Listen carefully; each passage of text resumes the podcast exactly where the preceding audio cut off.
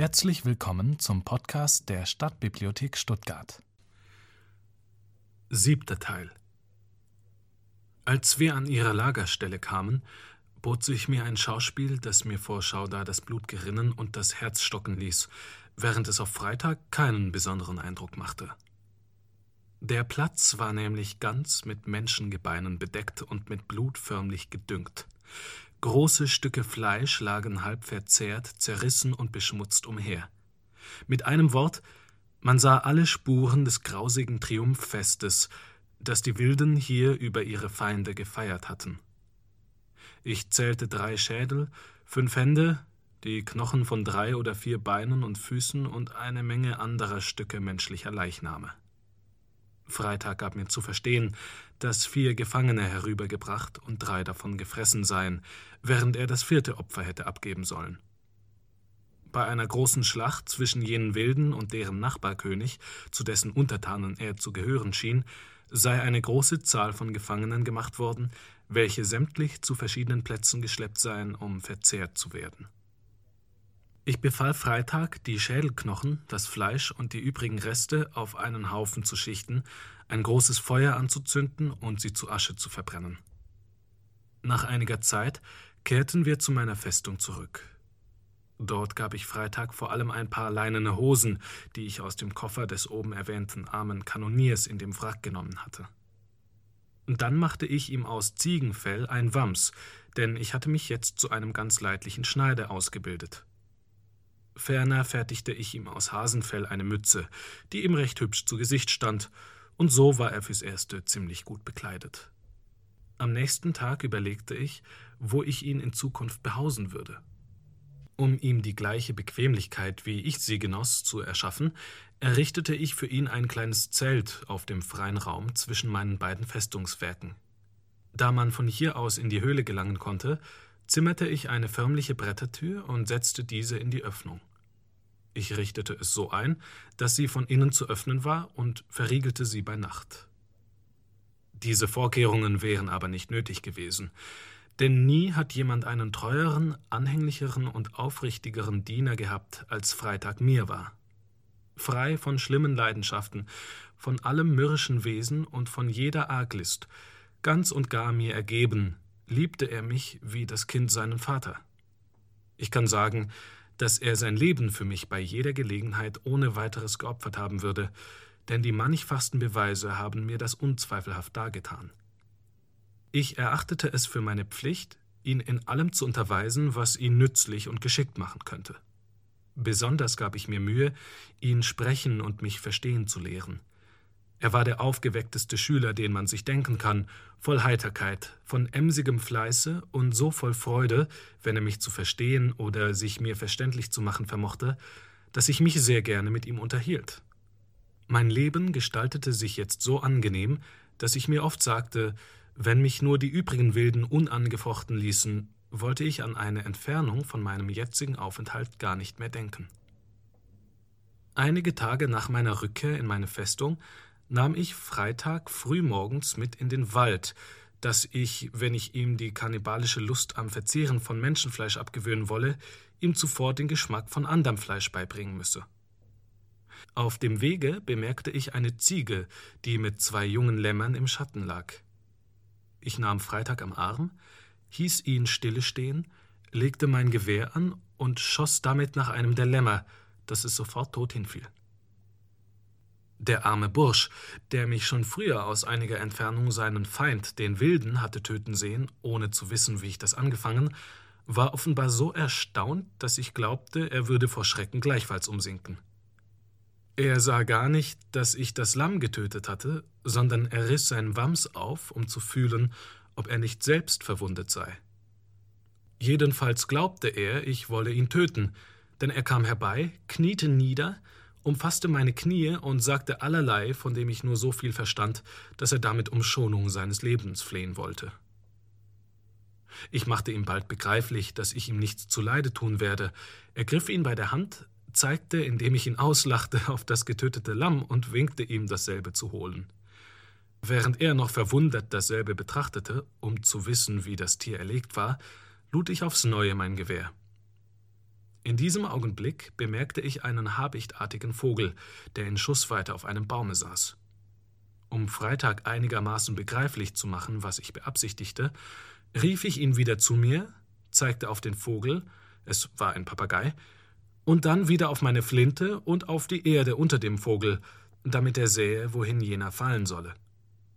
Dann gab ich Feuer und befahl ihm, dahin zu blicken, wo der getötete Papagei lag. Trotz alledem stand Freitag aufs Neue ganz erschrocken da. Er schien umso mehr erstaunt, als er nicht gesehen, dass ich etwas in das Gewehr getan hatte. Daher wähnte er, ich besäße irgendein geheimes Mittel der Vernichtung, womit man Menschen und Tiere in der Nähe und Ferne töten könnte. Hätte ich es zugelassen, ich glaube, er würde mich und meine Flinte angebetet haben. Mehrere Tage hindurch wagte er nicht, das Gewehr anzurühren, aber wenn er allein war, redete er es an und schwatzte mit ihm, als ob es ihm geantwortet habe. Später erfuhr ich von ihm, dass er es gebeten habe, ihn nicht zu töten. Nachdem bei jener Gelegenheit sein Erstaunen sich einigermaßen gelegt hatte, hieß ich ihn den geschossenen Vogel herbeiholen. Er zögerte etwas, denn der Papagei war anfangs nicht ganz tot gewesen und noch eine Strecke weit geflattert. Endlich brachte er ihn herbei, und jetzt lud ich, während er sich entfernt hatte, wiederum meine Flinte, um bei seiner Wiederkunft schussfertig zu sein. Da sich aber kein Tier für meinen Schuss zeigte, brachte ich das Lamm heim, zog ihm noch denselben Abend das Fell ab, zerlegte es so gut es ging und kochte etwas von dem Fleisch. Nachdem ich selbst davon gegessen, gab ich Freitag auch von dem Fleisch zu essen, und es schien ihm sehr gut zu munden. Den nächsten Tag gab ich Freitag dann ein Stück geröstetes Fleisch von dem Lamm zu essen. Ich hatte das Rösten bewerkstelligt, wie ich es öfters von Leuten in England hatte tun sehen. Nachdem ich nämlich zwei Stäbe zu beiden Seiten des Feuers in den Boden gesteckt, legte ich einen dritten Stock darüber, hing an diesen das Fleisch mit einem Seil auf und ließ es sich daran fortwährend drehen. Freitag staunte dieses alles höchlich an. Als er von dem Fleisch genossen, drückte er auf die verschiedenste Weise sehr deutlich aus, wie gut es ihm behage, versicherte auch endlich, er wolle nie mehr Menschenfleisch essen, was ich mit Vergnügen hörte. Am folgenden Tag ließ ich Freitag Gerste auskörnen und sie in der früher beschriebenen Weise reinigen. Bald verstand er es so gut wie ich selbst, besonders nachdem er begriffen hatte, dass es zu Brot bestimmt sei. Denn auch dieses zu bereiten hatte ich ihn gelehrt, und bald besaß Freitag in allen diesen Dingen gleiche Fertigkeiten wie ich. Das jetzt folgende Jahr war das angenehmste unter allen, die ich auf der Insel zugebracht habe. Freitag fing an, ganz gut sprechen zu lernen und verstand die Namen fast aller Gegenstände und aller Orte, nach denen ich ihn schickte. Er schwatzte ohne Unterlass mit mir, und ich gebrauchte jetzt meine Zunge wieder sehr eifrig, nachdem ich so lange keine Gelegenheit, sie zu benutzen gehabt hatte. Außer dem Vergnügen, mich mit ihm zu unterhalten, machte mir mein Gefährte auch in anderer Hinsicht viel Freude. Die einfache, unverstellte Redlichkeit seiner Seele offenbarte sich mir jeden Tag mehr, und ich begann, ihn von Herzen lieb zu gewinnen. Andererseits fasste er auch eine solche Liebe zu mir, wie er sie früher wohl für kein anderes Wesen gefühlt haben mochte. Einmal gelüstete es mich zu versuchen, ob er wohl ein starkes Verlangen nach der Rückkehr in seine Heimat habe. Da er jetzt genug Englisch verstand, um fast auf alle meine Fragen antworten zu können, fragte ich ihn, wie weit sein Land von unserer Insel sei und ob die Kanus nicht oft untergingen. Er erwiderte, es sei keine Gefahr dabei und nie sei eins verloren gegangen. Denn wenn man ein wenig nach der See hinkomme, so finde sich da eine Strömung, die sich morgens immer in einer anderen Richtung als des Nachmittags bewege. Damals glaubte ich, dies beziehe sich nur auf den Wechsel von Ebbe und Flut. Später aber erfuhr ich, dass es von der Gewalt des Stromwechsels in dem mächtigen Orinoco-Flusse herrühre, in dessen Golf oder Mündung, wie mir nachmals bekannt wurde, unsere Insel lag. Jenes Land, das ich im Westen und Nordwesten bemerkt hatte, war nämlich die große Insel Trinidad, die nördlich vom Ausfluss des genannten Stromes liegt. Ich richtete von jetzt ab an Freitag tausenderlei Fragen über das Land, die Einwohner, die See, die Küsten und die benachbarten Nationen, und er sagte mir mit der größten Aufrichtigkeit alles, was er darüber wusste. Durch meine Fragen nach den Namen der Nationen seines Stammes brachte ich jedoch nur den Namen Karibs aus ihm heraus. Hieraus entnahm ich leicht, dass es die Karaiben waren, deren Wohnsitze auf unseren Karten zwischen der Mündung des Orinoco bis nach Guyana und weiter bis nach St. Martin bezeichnet sind.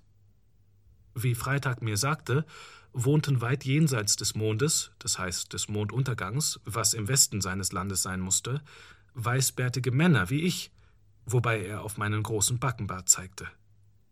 Dieselben hätten schon viel Mensch getötet, wie er sich ausdrückte. Ich entnahm daraus, dass er die Spanier meinte, deren Grausamkeit in Amerika allerorten gewütet hatte und deren schlimmes Andenken sich bei allen jener Nationen forterbte. Ich fragte dann, wie ich es anfangen könne, von unserer Insel zu jenen weißen Männern zu gelangen. Ja, ja, antwortete er, es gehen kann in zwei Kanus. Ich verstand nicht, was er damit meinte, und brachte erst nach großen Anstrengungen heraus, dass er unter jener Bezeichnung ein großes Boot, das so umfangreich wie zwei Kanus sei, verstanden hatte. Diese Unterredung erfreute mich sehr, und seitdem hielt ich die Hoffnung fest, früher oder später einmal die Gelegenheit zu finden, mit Hilfe Freitags von meiner Insel zu entrinnen. Nachdem ich mit Freitag genau bekannt geworden war und er fast alles, was ich sagte, verstehen auch geläufig, wenn auch nur in gebrochenem Englisch sprechen konnte, machte ich ihn mit meiner eigenen Geschichte bekannt, wenigstens mit dem, was sich auf meinem Aufenthalt auf der Insel bezog. Ich erzählte ihm, wie lange und in welcher Weise ich dort bisher gelebt hatte, weihte ihn in das Geheimnis der Anwendung von Pulver und Blei ein und lehrte ihn mit Schießwaffen umzugehen. Ich gab ihm auch ein Messer, worüber er sich ungemein freute, und fertigte ihm einen Gürtel an, an welchem ich eine Scheide befestigte, wie man sie in England für die Jagdmesser hat. An die Stelle eines solchen steckte ich ihm ein Beil hinein, das nicht nur eine gute Waffe, sondern auch für andere Gelegenheiten ein vortreffliches Werkzeug war. Auch eine Beschreibung der europäischen Länder, besonders meiner Heimat England, gab ich ihm. Ich erzählte ihm, wie man dort lebt, Gott verehrt und gesellig miteinander verkehrt, und schilderte ihm den englischen Welthandel. Geraume Zeit nach diesem Gespräch befanden wir uns eines Tages auf dem Gipfel jenes Hügels an der Ostseite der Insel, von dem aus ich, wie früher erwähnt, an einem hellen Tage das Festland von Amerika entdeckt hatte. Das Wetter war sehr heiter. Freitag schaute aufmerksam nach dem Festlande hin, und plötzlich fing er an zu springen und zu tanzen und rief mich, da ich etwas entfernt von ihm stand, herbei. Ich fragte ihn, was es gäbe. O Freude, antwortete er, dort ich sehe mein Land, dort wohnen mein Volk. Sein Gesicht glänzte dabei vor Lust, seine Augen funkelten und eine seltsame Begierde zeigte sich in seinen Mienen, als ob es ihn innig verlange, wieder in der Heimat zu sein. Diese Beobachtung machte mich nachdenklich und ließ mich nicht mehr so ruhig wie sonst in Bezug auf Freitag sein. Ich bezweifelte nicht, dass dieser, wenn er wieder zu seinem Volke zurückgekehrt sei, alles, was er mir dankte, vergessen und sogar sich so weit verirren würde, mit einer ganzen Menge seiner Landsleute hierher zurückzukehren, mich zu einer Mahlzeit zu verwenden und dabei vermutlich gerade so vergnügt zu sein, als bei der Verschmausung der im Kriege gefangenen Feinde. Jedoch tat ich mit einem solchen Verdacht dem armen Burschen großes Unrecht, wie ich später eingesehen habe. Solange mein Verdacht gegen ihn währte, nahm ich ihn natürlich alle Tage scharf aufs Korn, um zu sehen, ob ihn wirklich die Gedanken, die ich bei ihm vermutete, erfüllten. Da aber alles, was er sagte, die treuherzigste Unschuld bezeugte, und da ich auch gar nichts fand, was mein Misstrauen hätte nähren können, gewann er mich endlich wieder ganz und gar. Er hatte übrigens nicht im mindesten meine Unruhe bemerkt, und so konnte ich sicher sein, dass er mich nicht betrog. Eines Tages, als wir bei nebeligem Wetter, welches unseren Blicken den Kontinent verhüllte, auf demselben Hügel standen, fragte ich Freitag Hast du nicht Lust, wieder in deinem Lande und bei deinem Volke zu sein? Ja, erwiderte er, ich viel froh sein würde, bei eigenem Volke zu sein. Was würdest du dort machen? fuhr ich fort. Wolltest du wieder ein Wilder werden, Menschenfleisch essen und als ein so wilder Mensch leben wie früher? Er sah nachdenklich vor sich hin, schüttelte den Kopf und antwortete Nein, nein, Freitag ihnen sagen würde, gut leben sollen, Gott anbeten, lehren ihnen essen Kornbrot, Fleisch von Ziegen, Milch, nicht essen Menschen wieder. Aber, entgegnete ich, dann werden sie dich ja töten. Mit ernsthafter Miene erwiderte er Nein, sie nicht mich töten, gern lernen wollen. Er fügte hinzu, dass seine Landsleute auch schon viel von den bärtigen Männern, die in jenem Boote gekommen seien, gelernt hätten. Als ich ihn hierauf fragte, ob er wieder zu den Seinigen zurückkehren wolle, antwortete er lächelnd, so weit könne er nicht schwimmen. Ich will, entgegnete ich, dir ein Kanu anfertigen. Ja, wenn ich mit ihm gehen würde, erwiderte er, dann wollte er heimkehren. Darauf ich, ich soll wirklich nach deinem Vaterlande gehen, um mich dort fressen zu lassen? Nein, nein, lautete seine Antwort, ich nicht fressen lassen dich, ich machen werde, dass sie haben dich lieb. Er meinte damit, dass er ihnen erzählen wollte, wie ich seine Feinde getötet und ihm das Leben gerettet habe. Dann erzählte er, wie freundlich jene siebzehn weißen Männer, die Bartmänner, wie er sie nannte, bei seinem Volke behandelt wurden, nachdem sie durch Unglück an jenen Strand geraten seien. Seit dieser Zeit fühlte ich, wie ich nicht verhehlen will, Lust, die Überfahrt zu wagen, um mich womöglich mit jenen bärtigen Männern, die, wie ich nicht zweifelte, Spanier oder Portugiesen waren, zu vereinigen. Es schien mir leicht, von dort aus, wenn ich erst auf dem Festlande und in zivilisierter Gesellschaft sei, heimzukehren. Wenigstens leichter als von hier aus, wo ich allein und hilflos auf einer 40 Meilen vom Festland gelegenen Insel hauste. Einige Tage später eröffnete ich mit Freitag wiederum ein auf denselben Plan bezügliches Gespräch. Ich versprach ihm ein Boot zu geben, damit er zu seinem Volke heimkehren könne.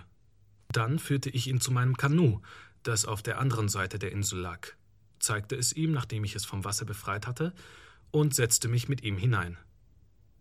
Freitag zeigte sich sofort sehr geschickt im Steuern und Rudern und brachte es fast so rasch von der Stelle wie ich. Als wir uns in das Boot gesetzt hatten, sagte ich Nun, Freitag, wie ist's? Wollen wir jetzt nach deinem Vaterland fahren? Er machte ein sehr bedenkliches Gesicht und schien das Fahrzeug für eine so weite Reise zu klein zu finden. Hierauf teilte ich ihm mit, dass ich noch ein größeres besitze und begab mich am nächsten Tag mit ihm an den Ort, wo das von mir zuerst gebaute Boot lag, das ich nicht hatte ins Wasser bringen können. Dieses sei, sagte Freitag, groß genug. Es war aber, da ich mich fast 23 Jahre lang nicht darum gekümmert hatte, von der Sonne so ausgedörrt, dass es Sprünge bekommen hatte und beinahe verfault war. Freitag versicherte mir, mit solch einem Boot lasse sich die Überfahrt ausführen. Es würde viel Genugtrunk und Brot tragen, wie er sich ausdrückte. Seit dieser Zeit war ich wirklich entschlossen, mit Freitag nach dem Kontinent zu schiffen. Ich teilte ihm mit, dass wir uns ein ebenso großes Boot bauen wollten, um darin in sein Vaterland reisen zu können. Er erwiderte kein Wort und schaute ernst und traurig vor sich hin. Auf meine Frage, was das bedeuten solle, erwiderte er Warum du böse sein, Freitag? Was haben ich getan? Ich versicherte ihm, dass ich ihm nicht böse sei. Nicht böse? Nicht böse? wiederholte er mehrere Male. Warum dann schicken Freitag zu meinem Volk? Wie? sagte ich. Hast du nicht selbst gewünscht, dort zu sein? Ja, ja, entgegnete er. Ich wünschen da zu sein, alle beide. Nicht wünschen da zu sein Freitag allein, nicht wünschen da zu sein Herr allein. Kurz, er wollte nichts vom Alleingehen wissen. Als ich die Frage an ihn gerichtet, Freitag, was soll denn ich dort tun? versetzte er rasch, Du dort tun viel Gutes. Du lehren wilde Männer gut sein, nüchtern und vernünftig. Du sie lehren Gott kennen, zu ihm beten und ein neues Leben anfangen.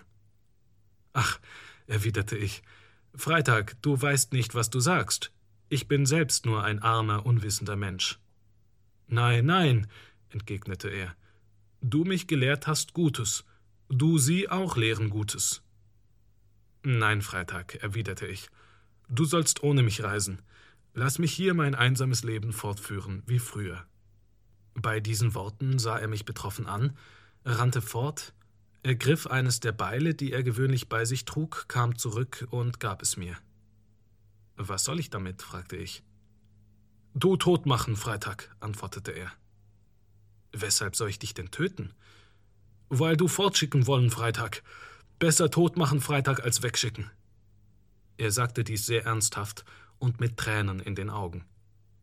So wurde ich von seiner großen Liebe und Festigkeit aufs neue überzeugt und versicherte ihm deshalb jetzt und später noch oft, dass ich ihn nie von mir lassen werde, wenn er bei mir bleiben wolle. Wie mir diese ganze Unterredung seine innige Liebe zu mir und seinen Entschluss, sich nie von mir zu trennen, bewiesen hatte, so erkannte ich jetzt auch, dass sein Verlangen, ins Vaterland heimzukehren, lediglich in der heißen Liebe zu seinem Volk und seiner Hoffnung, dass ich diesem Gutes tun werde, begründet war. Da nun meine Fluchtgedanken in der Unterredung mit Freitag durch das, was er mir von den siebzehn weißen Männern erzählte, immer mehr genährt waren, machte ich mich mit ihm ohne großen Verzug ans Werk und spähte nach einem starken Baum, den ich fällen wollte, um daraus ein großes Kanu für unsere Reise zu machen. Es gab zwar Bäume genug auf der Insel, um daraus eine kleine Flotte, und zwar nicht nur von Kähnen, sondern sogar von ziemlich großen Fahrzeugen erbauen zu können. Mein Hauptaugenmerk aber war darauf gerichtet, einen Baum in möglichster Nähe des Wassers zu finden, damit wir das Boot leicht flott zu machen vermöchten und nicht den früher begangenen Fehler wiederholten. Endlich entdeckte Freitag, der viel mehr Holzkenntnis als ich besaß, einen geeigneten Baum. Wie er hieß, weiß ich bis auf diesen Tag nicht anzugeben. Das Holz glich dem, welches wir Gelbholz nennen, und ähnelte dem Nicaragua-Holz in Farbe und Geruch. Freitag schlug vor, den Baum durch Ausbrennen auszuhöhlen. Ich zeigte ihm aber, wie das besser mit Werkzeugen zu bewerkstelligen sei, mit denen er dann auch sehr geschickt hantierte. Nach Ablauf eines Monats harter Arbeit war das Werk vollendet. Das Ding nahm sich sehr hübsch aus, besonders nachdem wir mit den Äxten, deren Gebrauch ich Freitag gelehrt hatte, die Außenseite des Baumes in wirkliche Bootsgestalt gebracht hatten. Hierauf brauchten wir jedoch noch 14 Tage, um es sozusagen Zoll für Zoll auf großen Walzen ins Wasser zu bringen. Als es flott war, erkannten wir, dass das Boot mit Leichtigkeit 20 Mann zu tragen vermochte. Nicht wenig überraschte es mich zu sehen, wie geschickt und rasch Freitag das große Fahrzeug im Wasser zu bewegen und zu lenken verstand. Auf meine Frage, ob wir wohl darin die Überfahrt wagen dürften, sagte er Ja, wir können wagen recht gut, wenn auch geht großer Wind. Meine weitere Absicht ging nun darauf, einen Mastbaum und ein Segel anzufertigen und das Boot mit Anker und Tau zu versehen. Ein Mast war leicht genug zu bekommen. Ich wählte mir eine schlanke junge Zeder, die sich in der Nähe befand, aus, denn an solchen Bäumen war auf der Insel Überfluss. Freitag musste sich daran machen, sie zu fällen, und ich beschied ihn, welche Gestalt sie haben müsse. Die Sorge für das Segel musste ich selbst übernehmen. Ich wusste, dass ich alte Segel oder wenigstens Segelstücke in Menge hatte.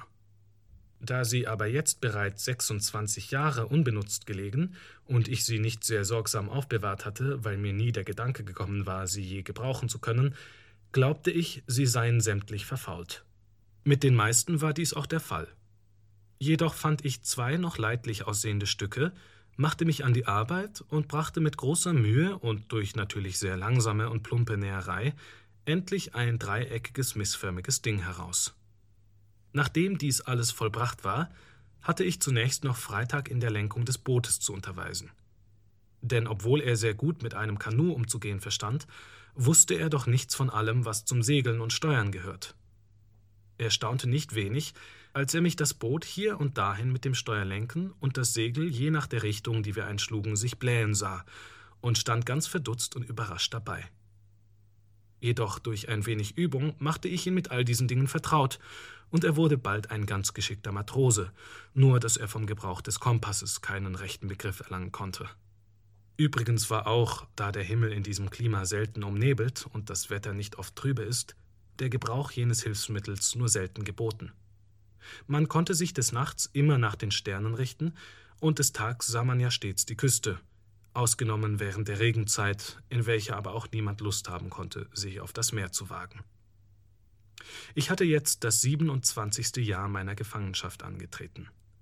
Unter dieser Benennung darf ich freilich die letzten drei Jahre, in denen ich ein menschliches Wesen zur Gesellschaft gehabt hatte, eigentlich nicht mitbegreifen, denn während dieser Zeit war meine ganze Lebensweise eine völlig andere gewesen als sonst.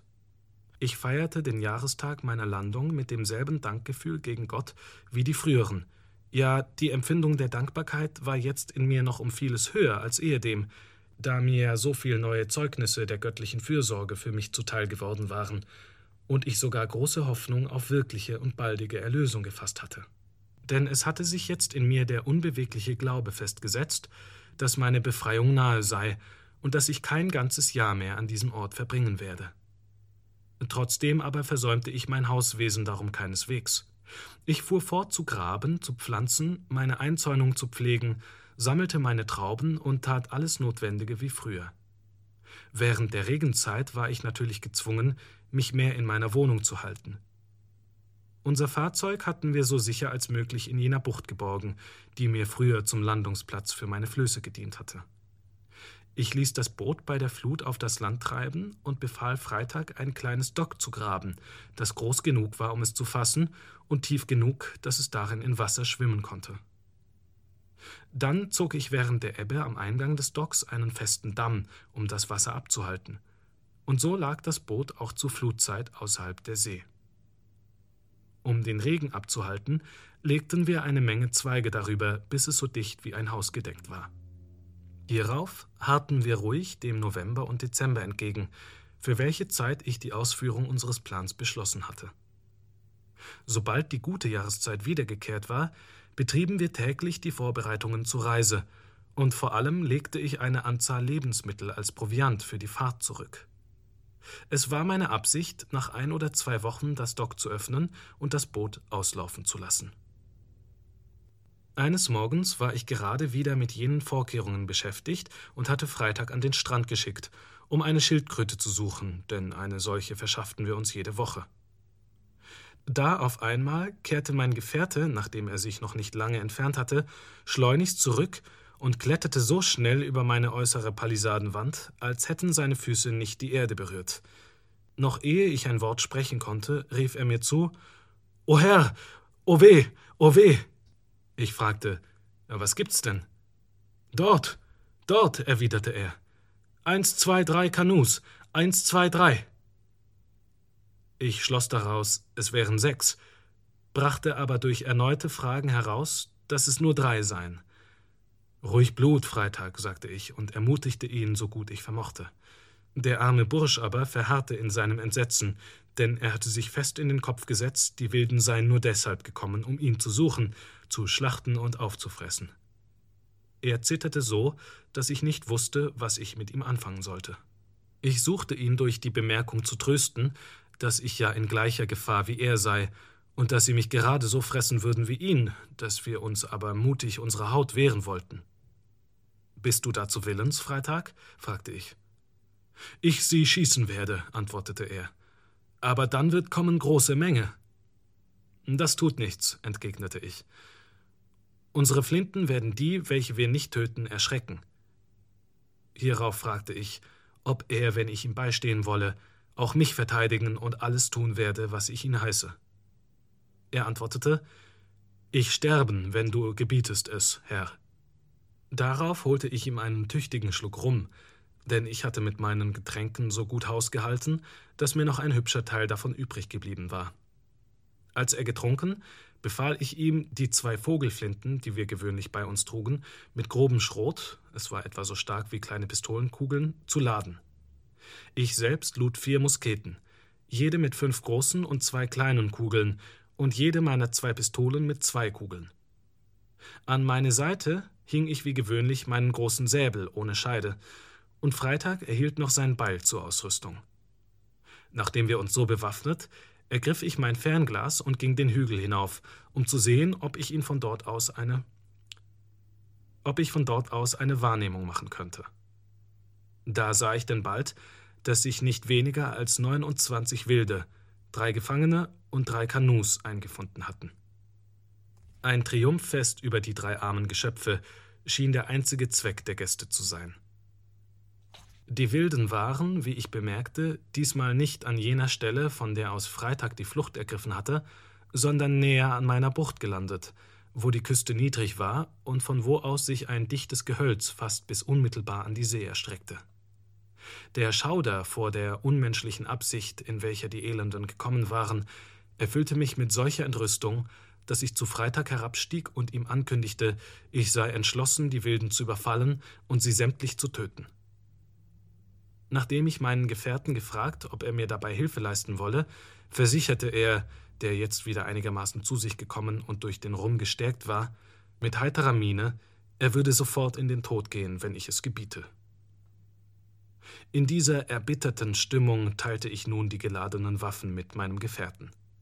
Freitag erhielt eine Pistole, um sie in den Gürtel zu stecken, und drei Flinten, die er über die Schulter nehmen sollte. Ich nahm gleichfalls eine Pistole und die anderen drei Gewehre, und so gerüstet zogen wir aus. Ich hatte eine kleine Flasche mit Rum zu mir gesteckt und Freitag angewiesen, sich dicht hinter mir zu halten, keine Bewegung zu machen und nicht eher zu schießen, bis ich es ihn geheißen, auch kein Wort laut werden zu lassen. Hierauf begaben wir uns in einen Umweg von ungefähr einer Meile nach der rechten Seite der Insel, um innerhalb des Gehölzes die Bucht zu überschreiten und auf Schussweite zu den Kannibalen heranzukommen, ehe sie uns entdeckten. Mein Fernglas hatte mir nämlich gezeigt, dass das leicht zu bewerkstelligen sei. Unterwegs kehrten meine früheren Bedenken zurück, so dass meine Entschlossenheit einigermaßen gedämpft wurde. Nicht, als ob ich mich vor der Überzahl gefürchtet hätte, den nackten, waffenlosen Menschen war ich, obwohl nur ein Einzelner, jedenfalls überlegen. Aber ich fragte mich, woher ich den Beruf, den Anlass oder gar die Verpflichtung habe, meine Hände in Blut zu tauchen und Menschen anzugreifen, die mir nie etwas zuleide getan hätten und vielleicht gar nicht daran gedacht hätten, mir Böses zu tun. Gegen mich hatten sie ja nichts verbrochen, ihre barbarischen Gebräuche waren Unglück genug für sie selbst. Gott hatte sie mit den übrigen Bewohnern dieser Weltgegend in solcher Unvernunft und in so unmenschlichen Sitten gelassen, und ich war nicht zum Richter über ihre Handlungen und noch weniger zum Vollstrecker des Urteils berufen. Wenn Gott es an der Zeit halte, sagte ich mir, würde er die Sache schon von selbst in die Hand nehmen und sie durch eine allgemeine Züchtigung für ihre Nationalsünden strafen. Mich gehe das nichts an, während freilich Freitag, als der erklärte Feind der Wilden, der mit ihnen auf dem Kriegsfuß lebte, berechtigt sei, sie anzugreifen. Von mir aber könne das nicht gelten. Diese Gedanken machten mir während des ganzen Weges so viel zu schaffen, dass ich endlich beschloss, mich vorläufig nur in die Nähe der Wilden zu begeben, um ihr barbarisches Fest zu beobachten und dann zu handeln, wie Gott es mir eingeben würde. Wenn sich nichts ereignete, das mir einen entschiedeneren Beruf, als ich ihn jetzt hätte, verleihe, wollte ich nichts mit ihnen zu tun haben. Mit diesem Entschluss betrat ich in möglichster Stille und mit aller Vorsicht das Gehölz. Freitag folgte mir dicht auf den Fersen.